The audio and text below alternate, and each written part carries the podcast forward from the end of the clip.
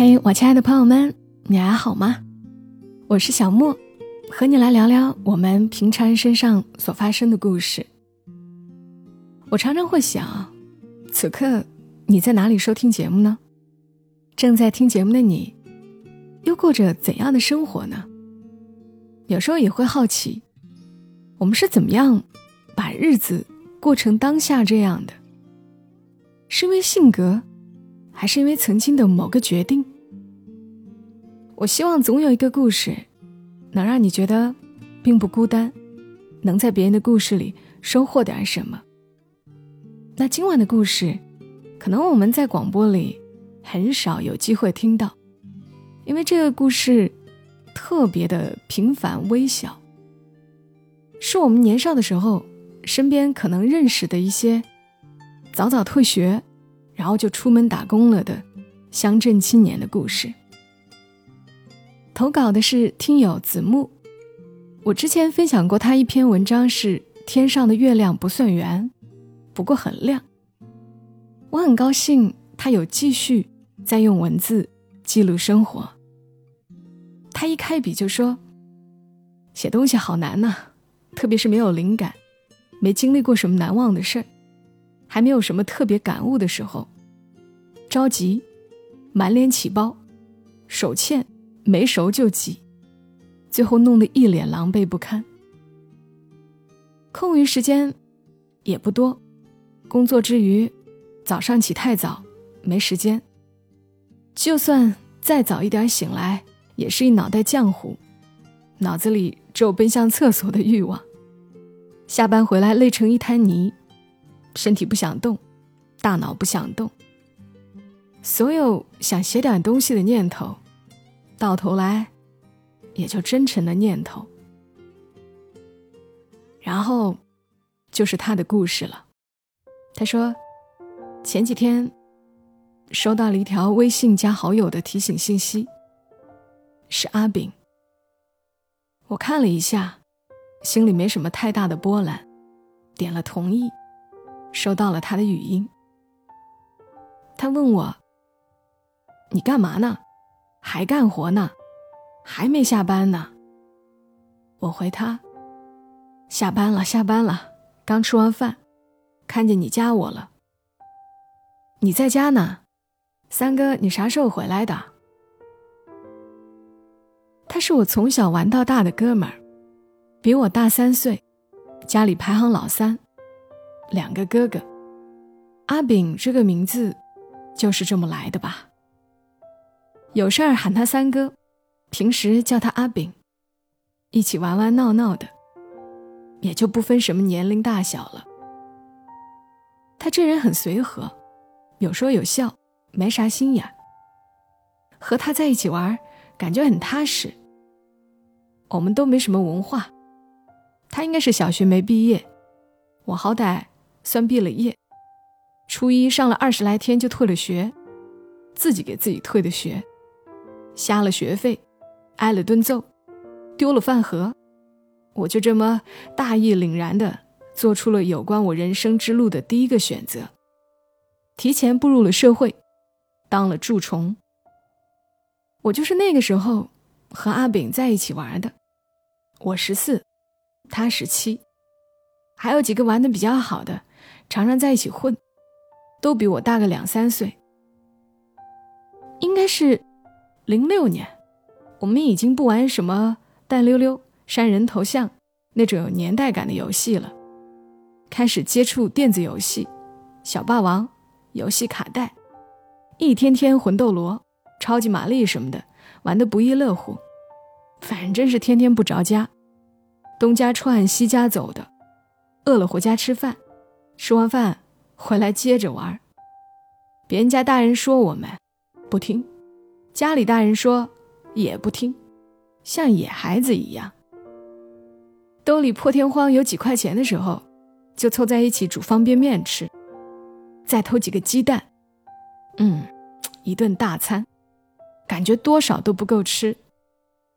阿炳能吃，体格也好，每次都是他收尾，一点汤汁都不会剩。晚上不想回家，就一起住柴禾垛或者小仓库，三四月份的凌晨两三点钟，哥几个合计着要光着膀子跑步练体质，一个个冻得跟个傻子似的。跑到隔壁村敲门买辣条，人家嫌太早，不给开门，对骂。等人家没好气的把门打开了，我们早就跑没影了。十五岁，我们一起出门打工，工钱一天四十，在工地。那个时候的乡下男孩子，差不多辍学出来都去工地，能比出来做学徒的多赚一点。那时候是真没有远见，又单纯又傻呀。阿炳。华哥还有我，之后几年就属于工地的常客了。到底是年纪小，也没觉得累，但也不算很轻快，在工地混日子而已。白天上工，晚上去网吧上网。人家上网撩妹、聊理想、聊人生，我们玩音速、砍传奇。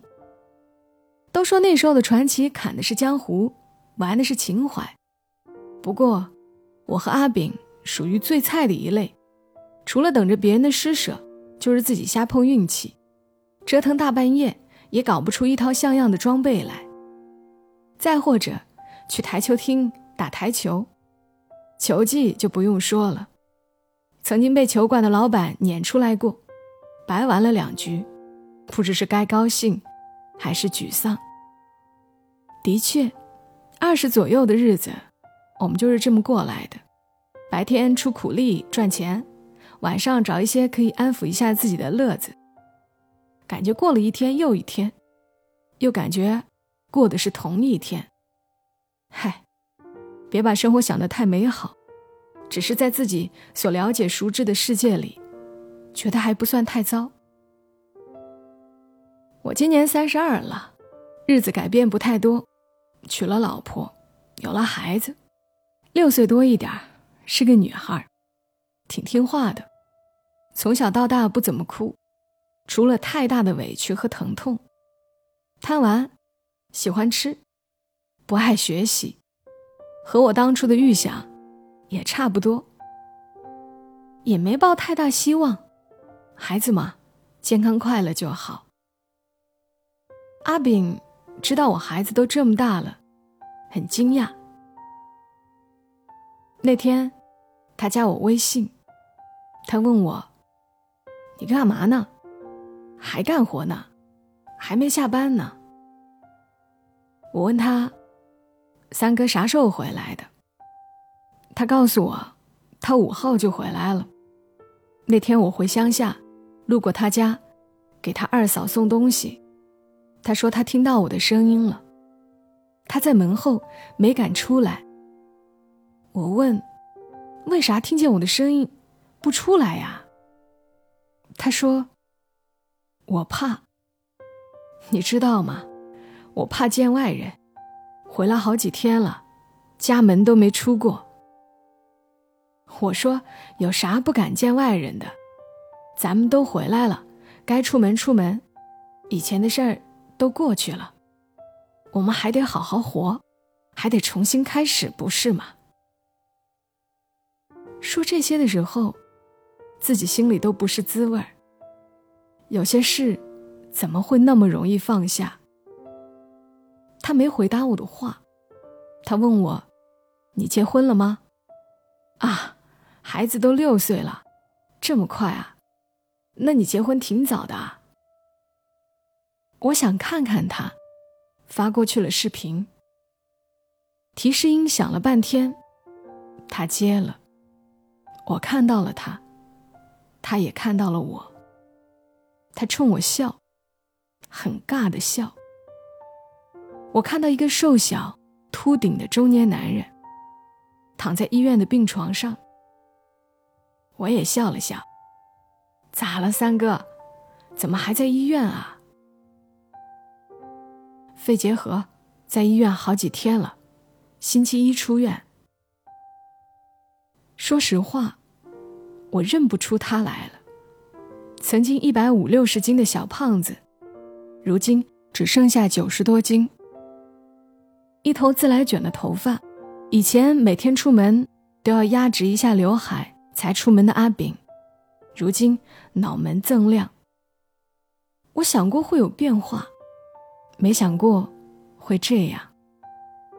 十年时间一晃而过，曾经消失的好友再度出现，道不出嘘寒问暖，唏嘘之余，只剩心酸。生活它不在你的预知范围之内呀，你不知道明天会发生什么，也不知道明天的自己会做出什么事儿。好想问问阿炳，十年前，你有想过今天吗？一定后悔吧。有想过这十年吗？我不知道你在里面都经历了什么，但我知道绝对不好过。当初进去的原因，我听说过，但是到现在，我也不太愿意相信这些事是你能做出来的。如今你说。家里变化太大了，大到你找不到当初的路，认不清当初去过的地方。村里的树多了，路好了，修了水泥路面，又新盖了好多砖瓦房，带仓库的。路边不再垃圾成堆，积压成群了，家家门前都有了排水沟，下雨的话不再泥泞的出不了门了。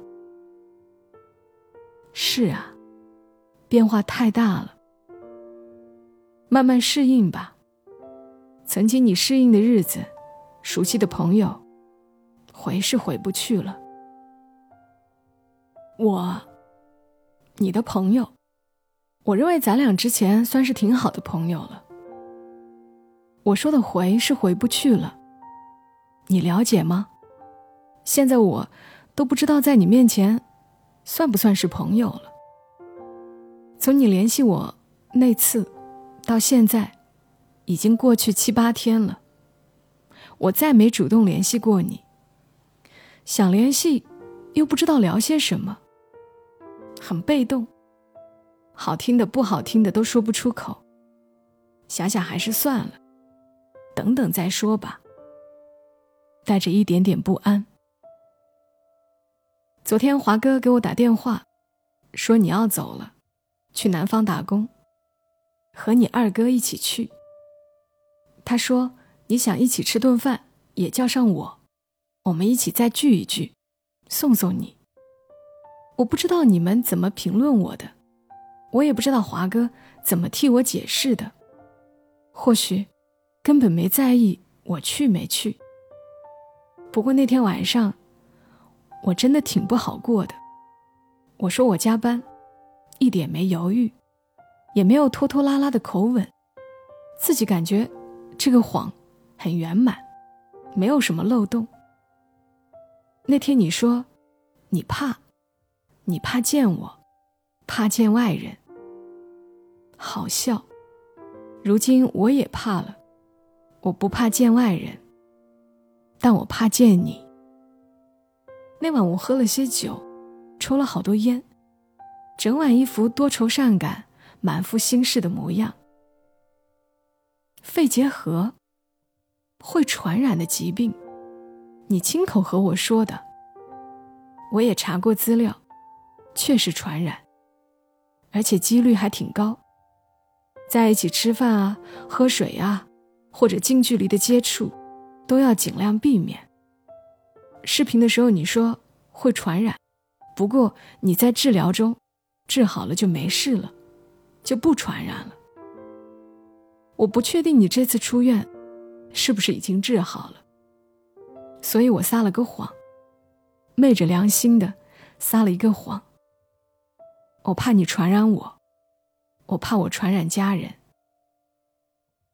撒谎的滋味儿真不好受啊。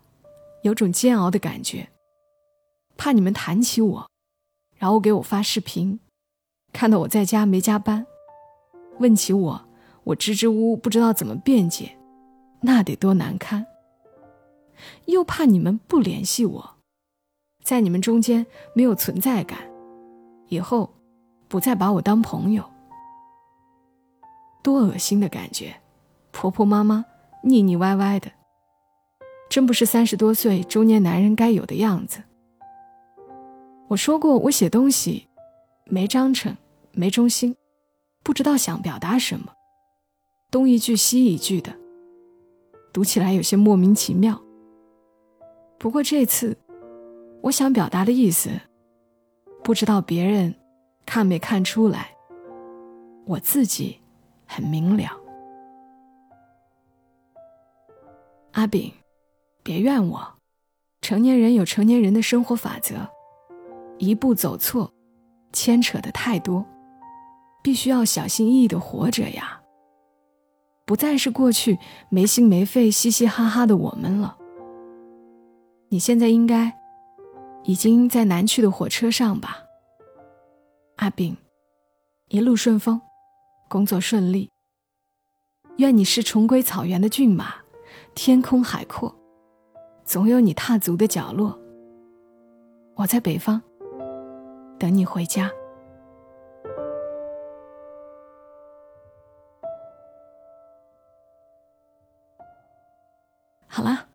子木的文字读完了，再次感谢他在忙碌的生活中挤出时间写东西。虽然拉拉杂杂的都是一些琐碎的话，一些小心事，但人物其实是很鲜活的。你知道有个人叫阿炳，还有个朋友阿华。